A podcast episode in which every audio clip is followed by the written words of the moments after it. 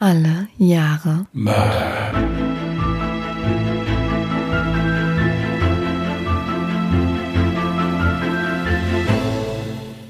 Herzlich willkommen zu Alle Jahre Mörder, der True Crime Podcast mit Christian, hi. Und Jasmin. Hi. ich habe das gerade so genossen, weil ich durfte wieder atmen, kurzzeitig. Ja, jetzt gleich muss ich ja muss ich ja vorlesen, da darf ich dann wieder nicht mehr. Aber jetzt so vorher, dass ich genieße das, ich zelebriere das regelrecht. Wenn ich dann mal kurz so ein paar Atemzüge nehmen darf, ja. Ja, schönen Sonntag wünschen wir euch. Wir hoffen, ihr hattet eine halbwegs entspannte Woche, insofern das im Moment möglich ist. Mhm. Und äh, ja, wir werden dann wieder wieder da jetzt quasi. Ich hätte eine kleine Anmerkung. Wir haben auf unserem YouTube-Kanal einen super interessanten Kommentar bekommen auf unseren Monika Weimar-Fall. Hast du den auch durchgelesen? Ja, Habe ich auch gelesen, ja. Also an alle ZuhörerInnen, lest euch unbedingt mal den neuesten Kommentar zu dem Monika Weimar-Fall auf YouTube durch, auch unter Alle Jahre Mörder zu finden. Da hat ein, ich denke mal, er war Ermittler in dem Fall, sich mal zu Wort gemeldet und ein paar höchst interessante Informationen in seinen Kommentar gepackt. Und ich möchte jetzt nicht zu viel spoilern. Lest am besten selber mal nach. Auf jeden Fall vielen lieben Dank an der Stelle. Du hast gerade irgendwie so ein bisschen den Kopf geschüttelt. Warum? Nein, überhaupt nicht. Nein, nein, in keinster Weise. Hat jetzt damit gar nichts zu tun gehabt. Ähm, so. Ich äh, habe mir nur mal wieder vor Augen gerufen, dass es wirklich interessant ist, was so berichtet wird und wie es dann in Wirklichkeit war. Hm. Also ich, ich unterstelle dem Mann jetzt mal, dass der komplett die Wahrheit geschrieben hat. Also warum Ja. sollte der da jetzt irgendwas, ich meine, dafür war der Text auch viel zu lange, Hm. um sich das aus den Fingern zu saugen. Aber lest es euch mal durch, wirklich sehr, sehr interessant. Also äh, auch wirklich gut geschrieben, also wirklich lesenswert. Guckt es euch mal an. Richtig.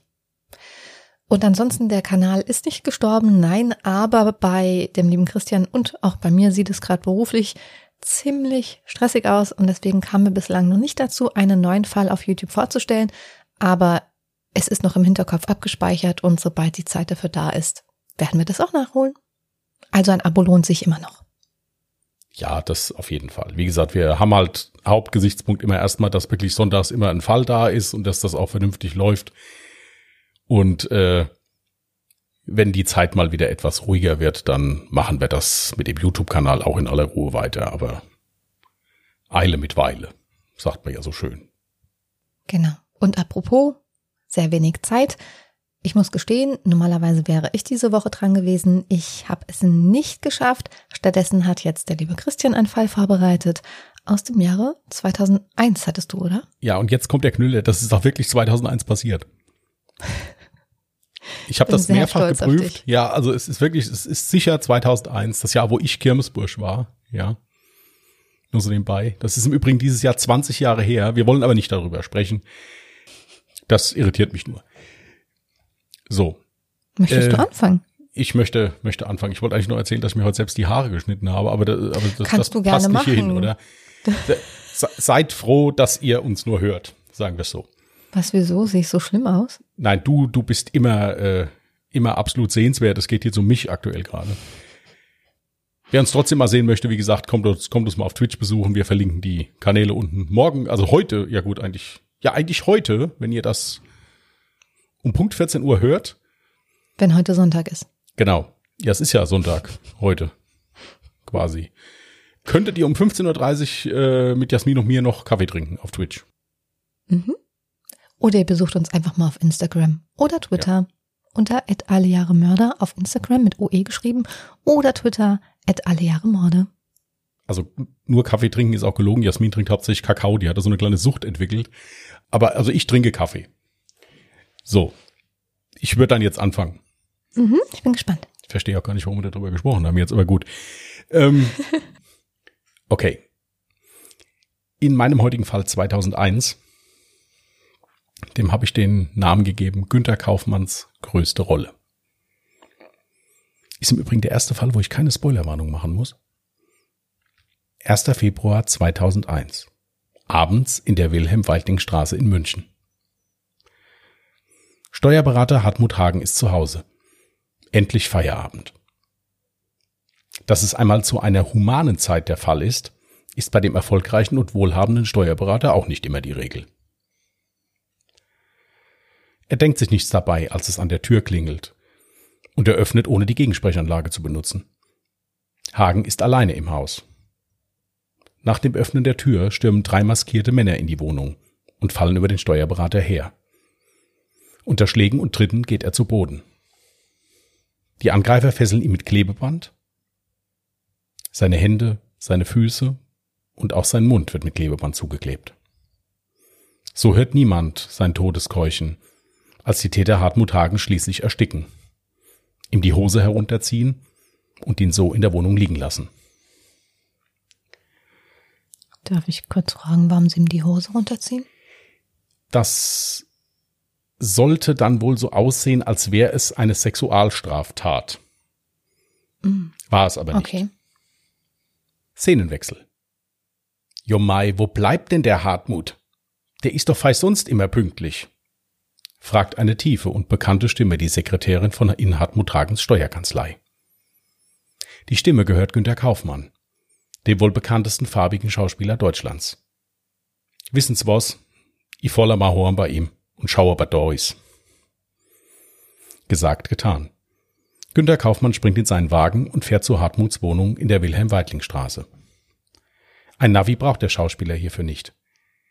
Denn er hat bis vor einer Woche noch bei seinem Freund Hartmut gewohnt. Es lief nicht so gut mit der Schauspielerei. Und auch privat hatte Kaufmann mit sehr vielen Problemen und Sorgen zu kämpfen. Aber darauf werde ich später näher nochmal zu sprechen kommen. Den Schlüssel für das Haus hatte er noch. Im Wohnzimmer angekommen, macht Kaufmann die grausige Entdeckung. Er bemerkt sofort, dass für seinen Freund jede Hilfe zu spät kommt und ruft die Polizei. Diese ist auch rasch vor Ort. Das Team unter der Leitung von Kriminaloberrat Josef Wilfling. Nicht irgendein Mordermittler. Nein. Wilfling ist einer der besten Mordermittler des Landes. Schon über 100 Mörder hatte er in seiner langen Karriere zur Strecke gebracht. Eine Fehlerquote gab es bei ihm nicht. Er bekam sie alle. So wirkte Wilfling an den Aufklärungen der Morde von Prominenten wie Walter Sedelmeier oder Rudolf Mooshammer mit. Ich kenne sie aus dem Fernsehen, sagte er zu Günter Kaufmann, als er diesen am Tatort kurz befragte. Jo, das kommt daher, weil ich ja Schauspieler bin, antwortete Kaufmann freundlich. So freundlich wird es zwischen den beiden Herren nicht mehr lange zugehen. Aber bevor wir weitermachen, ein kurzer Exkurs. Wer ist dieser Günter Kaufmann eigentlich? 1947 im Münchner Stadtteil Schwabingen als Kind eines farbigen US-Soldaten und einer deutschen Mutter geboren. Als uneheliches Kind. Keine leichte Kindheit in den spießigen 50er Jahren. Auch finanziell ging es der Familie alles andere als gut. In jungen Jahren versuchte Günther in verschiedenen Berufen Fuß zu fassen. Ja, sogar bei der Marine heuerte er an, um in die Fußstapfen seines Vaters zu treten. Aber all dies war nicht wirklich von Erfolg geprägt. Nebenbei immer wieder Statistenrollen in Film- und Fernsehproduktionen. Hier wurde Kaufmann dann auch 1969 vom bekannten deutschen Regisseur Rainer Werner Fassbinder entdeckt. Dieser fand schnell Gefallen an dem bulligen, farbigen Schauspieler mit der bassigen Stimme und dem leicht bayerischen Dialekt. Infolgedessen spielte Kaufmann in einigen Fassbinder-Filmen mit und sang bei zweien sogar die Titelmelodie. Aber als der homosexuelle Fassbinder versuchte, Kaufmann auch körperlich näher zu kommen, ließ dieser ihn harsch abblitzen. Somit hatten sich weitere Filmrollen dann auch erledigt.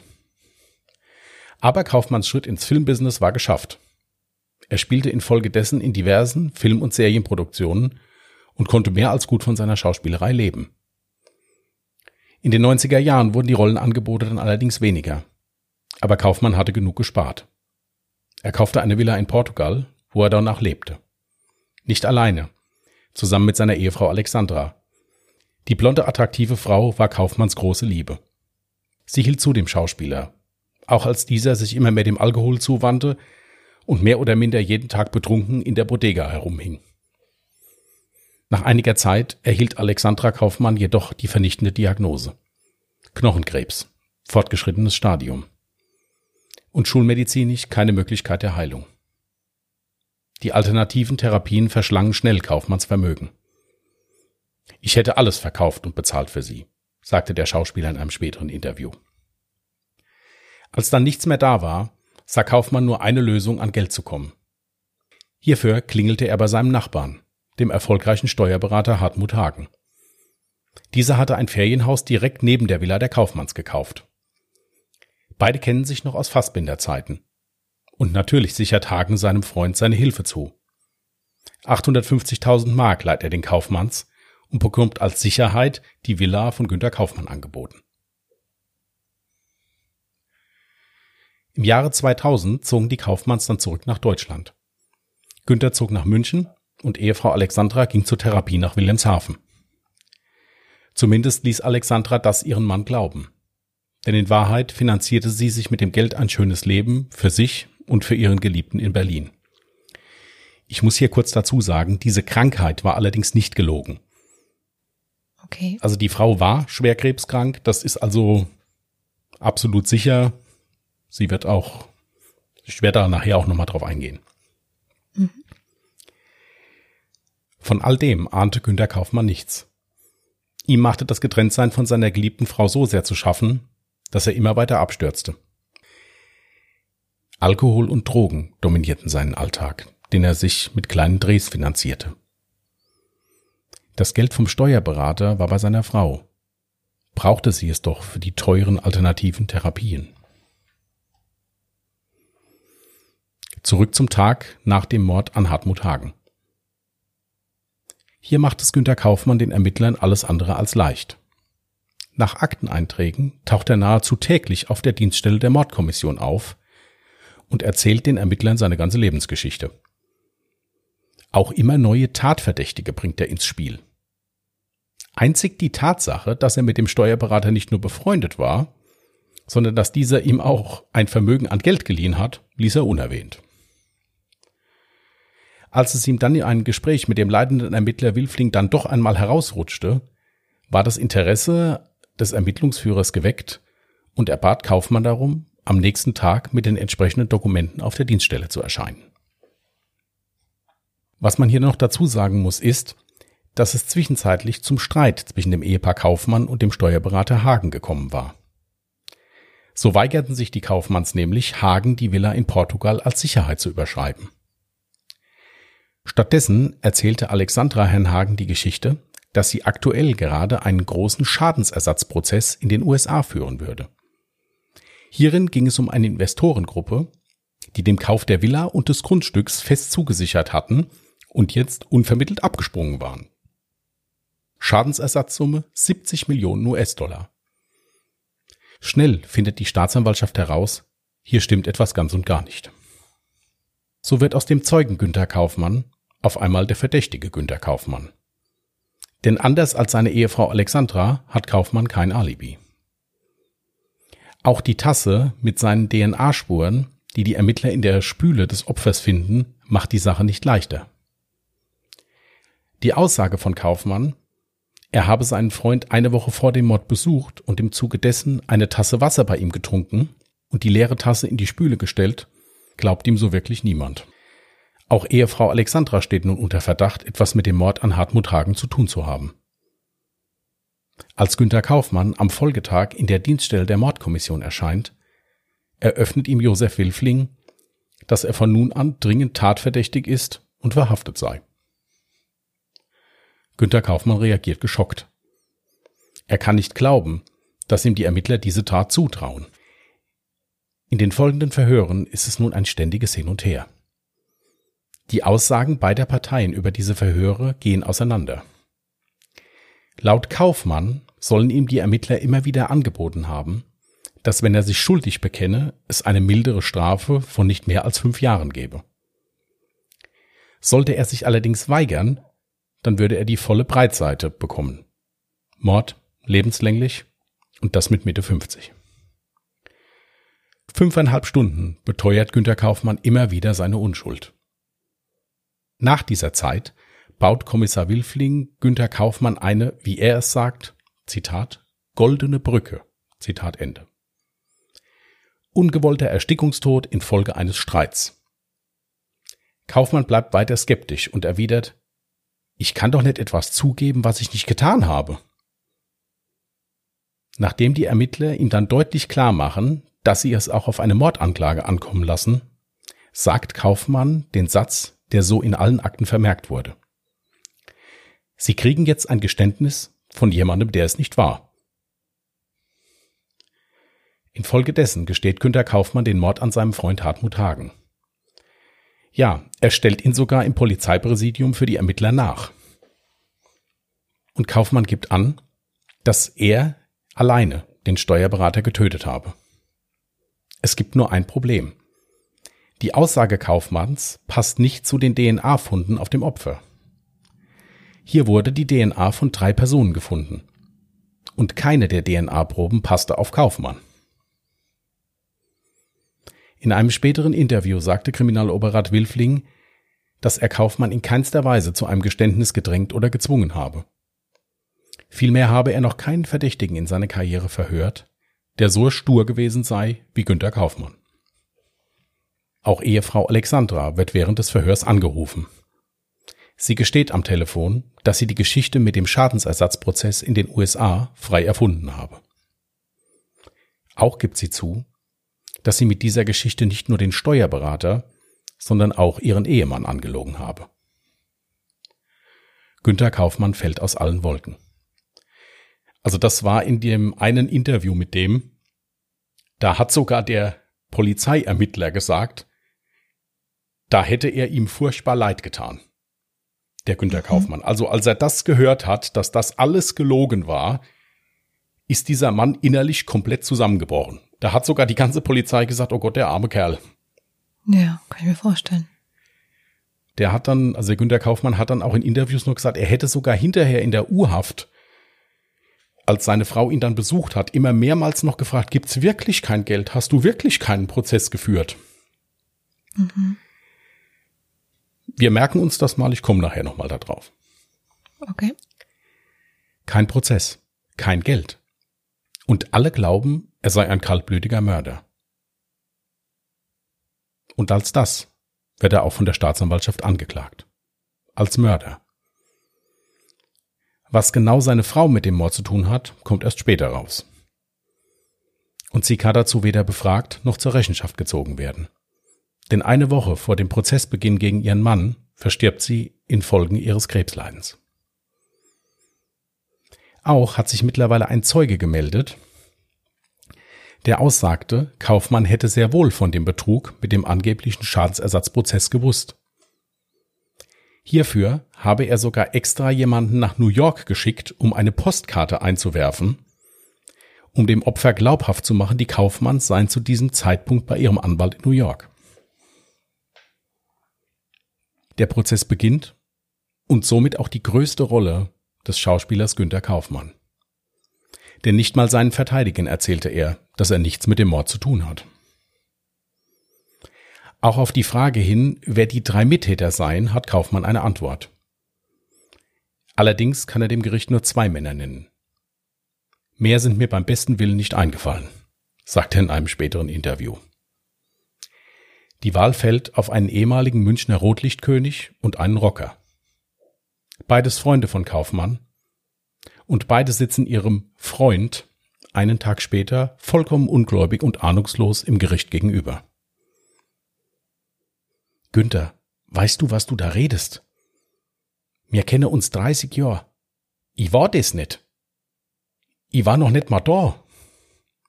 Du bist doch mein Freund ruft der Rotlichtkönig Günter Kaufmann unter Tränen im Gerichtssaal zu. Das wirst schon wissen. Du warst dabei, antwortet Günter Kaufmann, ohne ihn anzusehen. Die Polizei konnte die Unschuld der zwei Herren jedoch schnell beweisen, und somit war auch diese Geschichte haltlos. Nun glaubt Kaufmann endgültig niemand mehr. Wieso sagt Kaufmann nicht endlich die Wahrheit? Und wenn er es täte, Wer würde sie ihm dann noch glauben? Das verstehe ich jetzt aber auch nicht.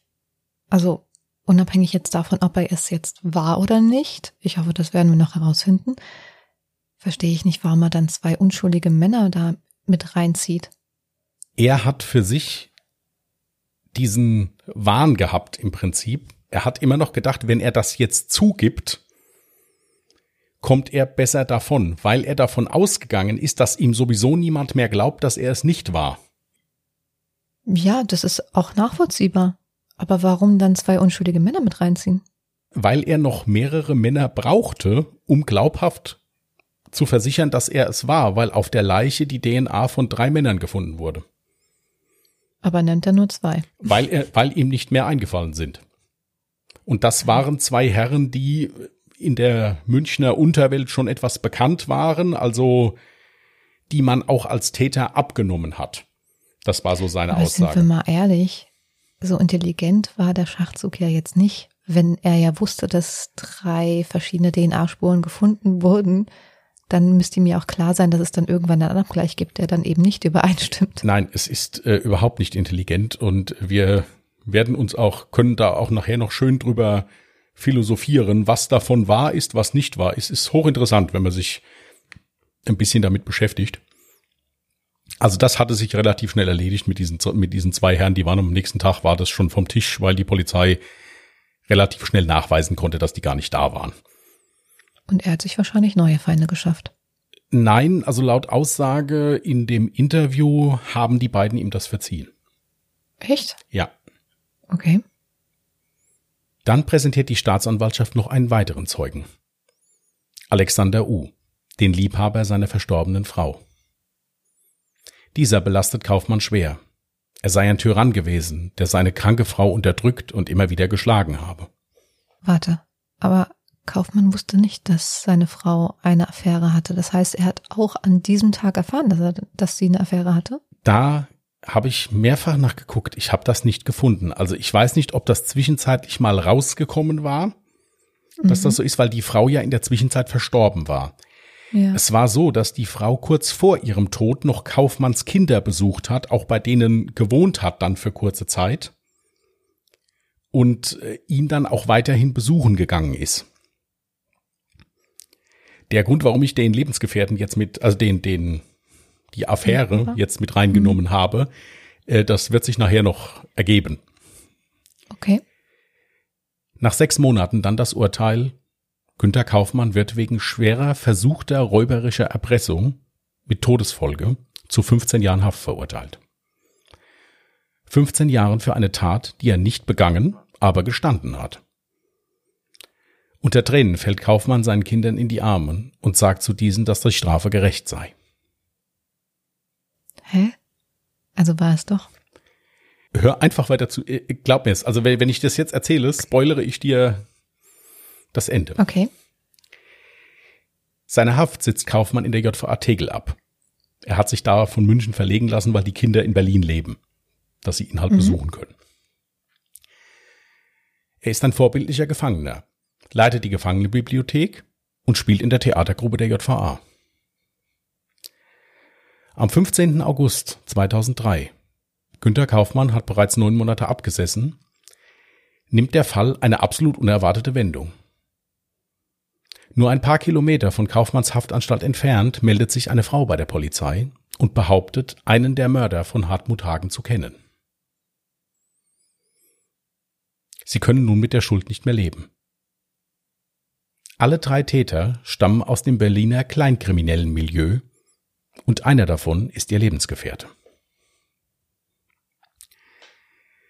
Die drei Männer werden verhaftet und gestehen nach kurzer Zeit alles.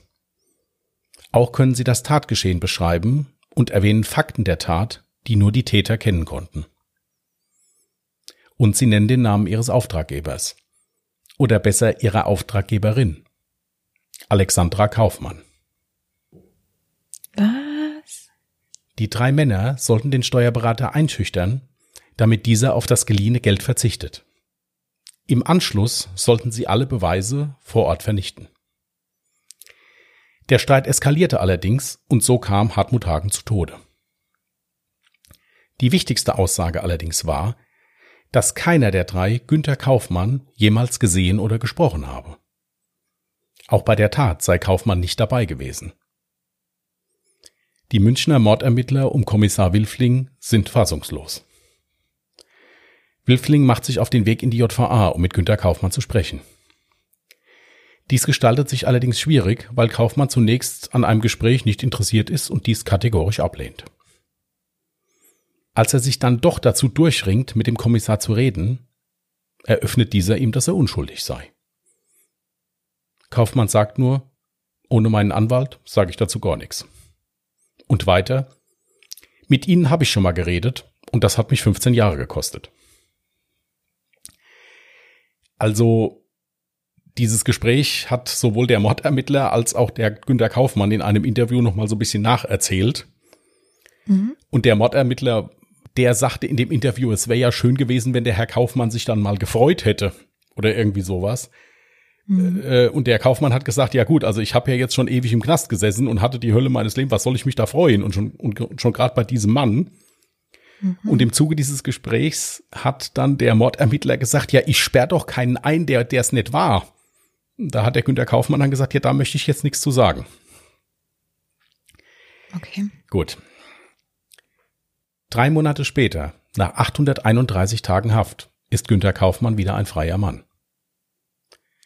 Und ein halbes Jahr später sitzt er wieder bei Gericht, im selben Gerichtssaal, doch diesmal als Zeuge. Doch der Richter ist immer noch der Meinung, dass Kaufmann irgendwie in die Tat verstrickt sei. Hilfe erhält er lustigerweise von der Staatsanwältin, jener Staatsanwältin, die ihm zuvor 15 Jahre hinter Gittern schenken wollte. Und Kaufmann erlebt eine weitere Genugtuung. Denn bei dem Haupttäter handelte es sich um keinen geringeren als Joachim U., den Liebhaber seiner Frau. Der, der ihn in seinem Prozess noch so schwer belastet hat. Kaufmann wird in einem späteren Prozess von allen Anklagepunkten freigesprochen und verlässt das Gericht als freier Mann. Ermittler Wilfling glaubt bis heute, dass Kaufmann etwas mit der Tat zu tun hat. Jedoch Anträge auf ein Wiederaufnahmen des Verfahrens scheiterten. Kaufmann war nach der Geschichte wieder ein gefragter Schauspieler, verstarb jedoch am 10. Mai 2012 in München an einem plötzlichen Herzinfarkt. Krass. Also ich muss gestehen, ich habe in den Medien so am Rande was mitbekommen, aber worum es überhaupt ging und wie die Geschichte dann damals ausging, das habe ich gar nicht mehr mitverfolgen können oder habe es halt einfach mittlerweile vergessen. Von daher war das jetzt nochmal ganz interessant von dem Fall zu erfahren. Ich hatte über diesen Fall vor Ewigkeiten mal eine Doku gesehen gehabt und hatte dann 2001 eingegeben, natürlich, und habe geguckt, was machst du für einen Fall und so weiter. Mhm. Und da stand dann auf einmal Günter Kaufmann, ich sagte, den Fall musste machen. Es ist ja ein Schauspieler. Und dieser mhm. komplette Fall war wie ein Film. Deswegen habe mhm. ich den auch versucht, ein bisschen so zu erzählen, also auch mit einigen Zitaten und so. Das guckte sich von vorne bis hinten wie eine Inszenierung. Und genau ja. so war das auch. Aber verfilmt wurde das jetzt? Nein, das wurde nicht? nicht, nein, das wurde nicht verfilmt. Es ist wirklich so gewesen, dass im Mittelpunkt dessen wirklich diese Auseinandersetzung dann auch zwischen diesem Mordermittler und dem Kaufmann stand, der von seiner Art her ein ziemlicher Schwätzer ist. Oder war, ist ja verstorben. Also das ist jemand, der wirklich eine große Klappe hat, der viel erzählt. Deswegen ist er auch so ein guter Schauspieler gewesen. Also ist ein richtiger Charakterdarsteller gewesen. Mhm. Konnte gut reden, viel reden, auch so ein lustiges Kerlchen, wenn man den so sieht, wie der das so macht. Und ich denke, dass der auch ein Teil dieser Sache, wo das alles passiert ist, komplett unter Alkohol nur erlebt hat. Also der muss jeden Tag in einem, in so einer, in so einem kleinen Café in der Münchner Innenstadt, muss der eigentlich jeden Tag gesoffen haben, wenn der nicht, wenn der nicht irgendwelche Rollenangebote halt hatte oder sowas. Ist natürlich auch hart von seiner Frau da hintergangen worden, ja, also mit ist bös verladen worden, muss man so sagen. Aber ich fand's halt unheimlich interessant, vor allen Dingen, weil's, also ich habe noch nie von einem Fall gehört, wo jemand wirklich so versucht hat, jemand dem Gericht glauben zu machen, hallo, ich war's. Das finde ich auch so heftig. Ich kann mir das gar nicht erklären. Ich glaube, ich könnte niemals eine Tat eingestehen, die ich niemals getan habe, selbst wenn ich unter stundenlangem Verhör quasi dazu gedrängt werde, kann ich mir das beim besten Willen nicht vorstellen. Und was ich halt sehr merkwürdig fand, war dann trotzdem die Aussage zu den Kindern, irgendwie so, ja, das ist die gerechte Strafe oder was hat er nochmal gesagt? Ja, da hat die Tochter in einem Interview hinterher gesagt, der war komplett in einer Rolle. Der hat den Mörder gespielt. Und der hat auch den Abgang dann nach der Tat im Prinzip hat er auch inszeniert. Aber warum? Vor allem ist das ja auch alles komplett anders ausgegangen als erwartet. Ihm wurde ja versprochen, dass er maximal fünf Jahre ja, oder so bekommt. Ja, ja. Er sagte, dass er im Zuge dieses Polizeiverhörs das erste Mal so verunsichert war, dass er halt Panik hatte und gemerkt hatte, okay, mir glaubt hier niemand, es äh, funktioniert nicht. Mhm. Und dann hat er im Zuge der Gerichtsverhandlung, wo ja dann auch diese zwei Männer, die er da mit ins Boot geholt hat, dann enttarnt wurden, also dass die das gar nicht waren, hat er dann, sagt er, dass er von seinen Verteidigern dann geraten bekommen hat, jetzt gesteh irgendwas, sonst kriegst du alles, sonst nehmen die, die, ver die verurteilen dich sowieso wegen der Tötung mhm. dieses Mannes sagte, jetzt müssen, jetzt müssen wir halt eben nur schauen, wie sie dich verurteilen. Also sprich wegen Totschlag oder wegen Mord. Wegen Mord ist ja dann richtig äh, mhm. drin, ja, weil dieser Mord wäre dann kaltblütig und geplant gewesen. Ja, weil es war ja, war ja dann geplant, dass er hingeht und den umbringt. Ja. Es gibt einige Sachen in diesem Fall, die ein bisschen strittig sind. Zum einen diese Tatsache, dass er sagt, er hätte nichts gewusst von dem Geld, äh, von mhm. dieser, von dieser Schadensersatzklage. Aber ein anderer Zeuge Stein und Bein schwört, dass der Kaufmann ihn nach New York schicken wollte, eine Postkarte einwerfen. Mhm. Dann sagt er, sagte Kaufmann immer, er hätte das Haus in, in Portugal ja gar nicht verkaufen können, das wäre nicht so schnell gegangen, deswegen hätte er sich ja das Geld geliehen von dem Steuerberater. Mhm. Da ist dann die Frage, warum ist das nicht sofort überschrieben worden? Weil das, ich denke, dass ein Steuerberater, der so erfolgreich ist, nicht einfach 850.000 Mark verleiht, ohne irgendwas schriftlich zu haben. Also das würde mich zumindest sehr wundern. Ja. Ist das nächste. Dann sollten ja auch Unterlagen vernichtet werden bei diesem Steuerberater. Deswegen hat die Frau ja diese drei Männer dahin geschickt. Mhm. Wenn der Steuerberater ja nichts in der Hand gehabt hätte, hätten die ja einfach sagen können, du hast uns überhaupt kein Geld geliehen. Mhm. Wenn man es jetzt mal so nimmt. Es war eine sehr strittige Sache. Alles. Und dieser Mordermittler, der war, wie gesagt, der ist heute, also bis heute noch der Ansicht, der hat da irgendwas mit zu tun gehabt. Aber es war ihm nichts nachzuweisen. Und es war dann zum Schluss auch so, das wurde aber nur so, so beiläufig gesagt, dass das Gericht dann auch sehr schnell damit war, diese Sache abzuhaken, weil es mehr oder weniger schon peinlich genug war. Dass er unschuldig so ja. lange. Okay. Ja, weil es ist ja im Prinzip eine ganze Strafkammer auf diese Inszenierung reingefallen, wenn man es jetzt mal so nimmt. Ja. Mhm. Deswegen war man da auch nicht böse drum, als man den Herrn Kaufmann dann wieder auf der Straße hatte. Meine andere Frage, wenn man unschuldig im Gefängnis sitzt und dann wieder freikommt, wird man für die Zeit im Gefängnis ja, finanziell entschädigt? Wird man. Wird man. Ist das, wie, wie hoch ist das? Weil, äh, hast du es ist, Ahnung? Also ich sage es mal so, es ist es nicht wert, 831 Tage deines Lebens dafür zu opfern. Ja. In den USA, da gibt's dann halt so Fälle, wo dann auch Millionen geflossen sind. Das ist hier in Deutschland nicht. Da gibt's einen festen Satz, okay. wie viel mhm. du für jeden Tag bekommst, den du irrtümlich drin warst. Natürlich kann man mhm. dann da auch klagen und kann eventuell dann noch, aber, aber es ist nicht so, dass du 831 äh, Tage ins Gefängnis gehst und dann 20 Millionen Euro kriegst. Das ist nicht der Fall. Das hätte ja ebenso gut sein können, dass er wusste, dass dieser Tag irgendwann kommen wird und er dann weiß, okay, dann hat er wenigstens keine finanziellen Probleme mehr, weil er dann eben schön klagen kann und Recht bekäme. Ähm, ja, das könnte schon, äh, ist, ist auch eine Möglichkeit, die würde ich jetzt in dem Sinne, also wie gesagt, du kannst dir gerne mal so eine Doku angucken, auch wie der aus diesem Gefängnis rausgekommen ist. Also da ging, da ging die Inszenierung schon weiter.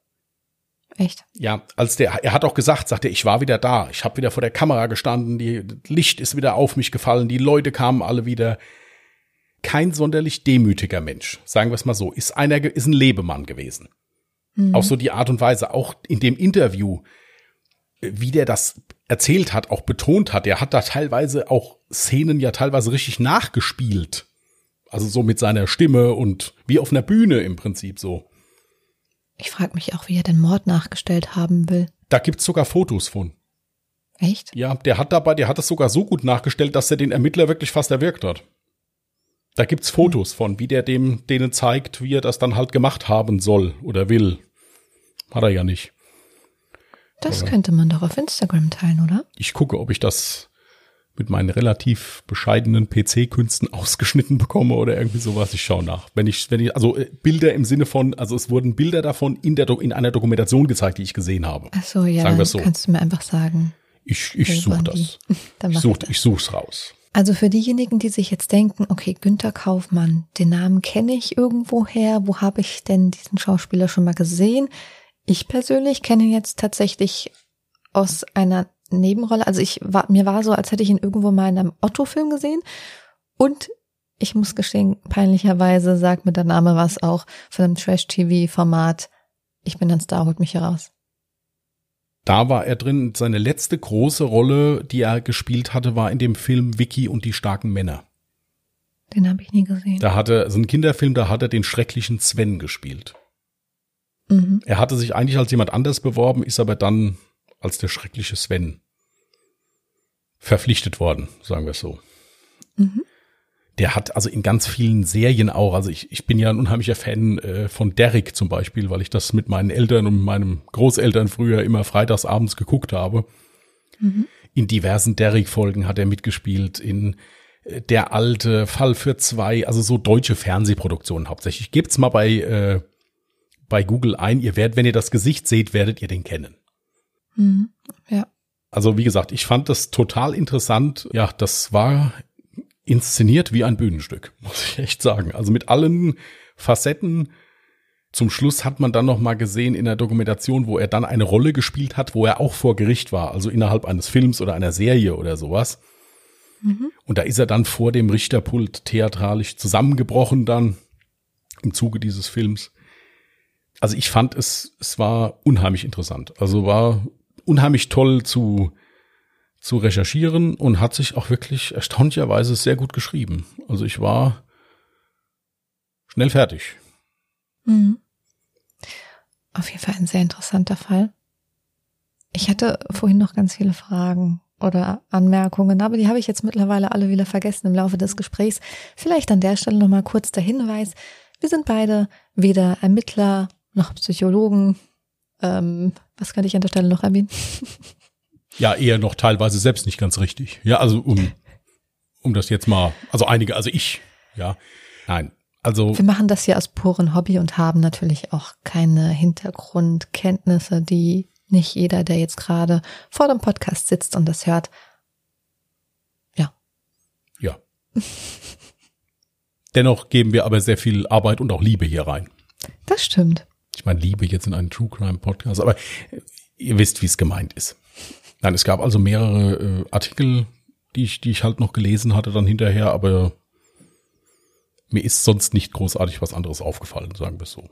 Ich, ich frage mich aber noch, warum der Ermittler denkt, dass er was mit der Tat zu tun hat. Denkt er jetzt quasi, dass vielleicht nicht seine Frau oder nicht nur seine Frau diese Tat erzwungen hat? Meine persönliche Meinung zu diesem Fall. Nicht Mhm. wissenschaftlich belegt oder so, einfach so meine Meinung. Ich denke, dass der Günther Kaufmann zu, diesen, zu dieser ganzen Zeit, wo das war, seit dem Zeitpunkt, wo die Frau schwer erkrankt ist, ein massives Alkoholproblem hatte. Ich glaube, dass der einen Großteil seines Tages im Vollrausch erlebt hat nur. Hm. Ich denke, dass der im Zuge dessen auch viele Fehler gemacht hat. Und ich glaube auch, dass der gewusst hat, dass er das Geld eigentlich nie zurückzahlen kann, wenn er so weitermacht. Hm. Und ich glaube auch, dass er dem Steuerberater diese Villa nicht überschreiben wollte, weil er vielleicht gehofft hat, na ja, vielleicht kriege ich sie ja noch so verkauft und habe dann noch ein bisschen mehr Geld. Ich gestehe dem zu, dass der nichts davon wusste, dass seine Frau den so hart hintergangen hat. Also das glaube ich wirklich nicht, weil äh, in diesen Interviews kommt ganz klar raus, also diese Frau war die Liebe seines Lebens. Also so wie er das von der geredet hat, auch hinterher noch. Also ich meine, die Frau hat den fast für 15 Jahre hinter Gittern gebracht. Und trotzdem Mhm. hat er noch so liebevoll immer von der geredet, auch in dem Interview. Auch Ja. nachdem er wusste, dass Auch nachdem er das wusste. hatte. Die Staatsanwaltschaft hat den dann auch gefragt, haben gesagt, ja, sie haben der das ja wirklich alles geglaubt. Da hat er gesagt, ja, natürlich. Also das glaube ich wirklich, dass das, und das war auch in diesem ganzen Fall seine größte Niederlage, dass er seine Frau verloren hat dabei. Hm. Jetzt zum einen durch den Betrug und zum anderen halt dann auch durch den Tod hinterher noch. Ja. Die Tochter von ihm, die sagte in einem Interview, man wüsste eigentlich gar nicht so richtig, wer der Günter Kaufmann ist. Wenn es ihr nachging, würde der eigentlich den ganzen Tag irgendeine Rolle spielen. Also es gäbe ganz wenige Momente, auch für sie als Kind von ihm, wo sie sagen könnte, das ist jetzt die Privatperson hier. Okay, das ist schon ganz schön krass. Ein unheimlich, nein, also wenn du, guck dir mal Interviews von dem an, der kann sich unheimlich gut verkaufen. Also das ist ein unheimlich, ein Mensch, der unheimlich inszenieren kann. Hm. Der hat eine tiefe, basshaltige Stimme, richtig mit viel Kraft. Dann auch noch dieser bayerische Dialekt, den der da mit reinbringt noch. Ist jemand, wo du, dem du nicht in die Karten schauen kannst, wäre auch ein guter Betrüger geworden. Muss, muss man sagen. Also, wie gesagt, das ist meine persönliche Meinung. Ich sage also nicht, dass das so ist oder dass der jemals irgendwas gemacht hat. Der Mann ist rechtskräftig freigesprochen worden. Hm. Aber es ist wirklich interessant. Guckt euch mal. Es gibt bei YouTube gibt's diverse Sachen darüber. Ich kann echt nur empfehlen. Guckt euch mal an. Ist hochinteressant. Aber das von der Tochter, das hat mich schon so ein bisschen. Habe ich gedacht, naja gut, wenn ich wenn, wenn ich nicht weiß, ist der Papa jetzt wirklich der Papa oder spielt er gerade äh, Richtig. Das klingt schon irgendwie sehr merkwürdig. hat sie halt so gesagt. Und ich kann das, glaube das auch, also so wie er rüberkommt, denke ich mir wirklich, dass das jemand ist, der äh, dem kann, der, der kann im brennenden Haus stehen und kann sagen, mei, so richtig kalt hier. Und, äh, und du glaubst ihm das. Hm. Ist halt ein guter Schauspieler gewesen. Ja, aber warum das jemand im Privaten sagt, hört sich für mich eher so an, als hätte jemand keine Persönlichkeit. Das ist auch möglich. Also das kann durchaus sein. Oder er hat eine Persönlichkeit, die er nicht haben möchte. Ja. Sollen wir in dem Fall nochmal sagen, dass wir keine Psychologe sind? Einfach nur Wir so für keine die. Psychologen. Ja, nee, gut, wir können es ja nochmal erwähnen. Ja, aber es ist ein sehr, sehr spannender Fall. Vielen Dank dafür. Ich hoffe auch, es war nicht, es war nicht zu verwirrend, aber ich habe es wirklich versucht so zu schreiben, dass es halbwegs von der Reihenfolge her einen Sinn ergibt. Ich finde, das hast du toll gemacht. Danke. Kriege ich jetzt was geschenkt? Nein. Gut. Ich habe Schokolade. Und ich Übergewicht. Alles klar. Ähm, Gut. haben Sie noch Fragen? Möchtest- Euer Ehren? Nein. Ja, möchten Sie ein neues Jahr ziehen? Ich möchte nicht, weil es sein kann, dass da ganz schlimme Sachen bei rauskommen, aber ich probiere es trotzdem. 1977. 77.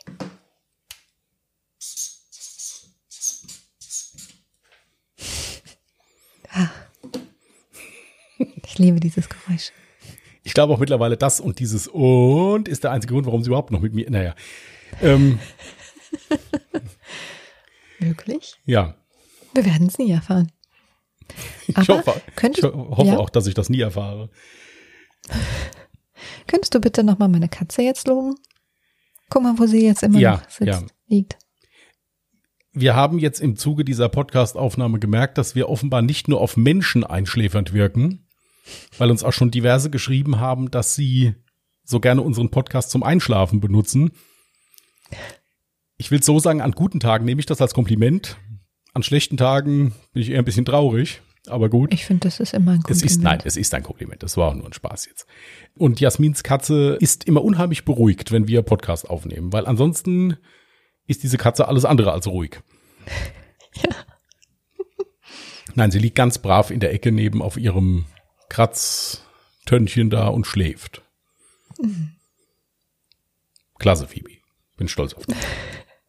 Vielleicht mache ich davon einfach mal ein Foto und poste das auf Instagram. Genau. Gut. Das wollte ich Dann- auch sagen. Ja, gut, dann sag. Nein, bitte, bitte. Ich wollte gerade sagen, dann können wir ja so langsam diese Folge hier beenden. Wir hoffen natürlich, es hat euch gefallen. Nicht vergessen, gerne Feedback dalassen und auch gerne mal unser Post auschecken auf Instagram unter alle Jahre Mörder mit OE geschrieben, auf Twitter unter alle Jahre Morde oder ihr schickt euer Feedback, Anregungen, Ideen gerne per E-Mail an Contact, Scheiße, Bahn, Wie wird das Scheiße dann da geschrieben bei den, äh, ja, nee, das musst du schon dabei sagen, das kommt ja nie an. Ja. Mann. Per E-Mail an contact at allejahremörder.de, auch mit OE geschrieben. Und ja, jetzt wünschen wir euch noch einen schönen Restsonntag, einen schönen Start in die neue Woche. Das ist dein Text. Bleibt gesund, passt auf euch auf. Und wir hören uns nächsten Sonntag wieder. Bis dahin. Tschüss. Macht's gut.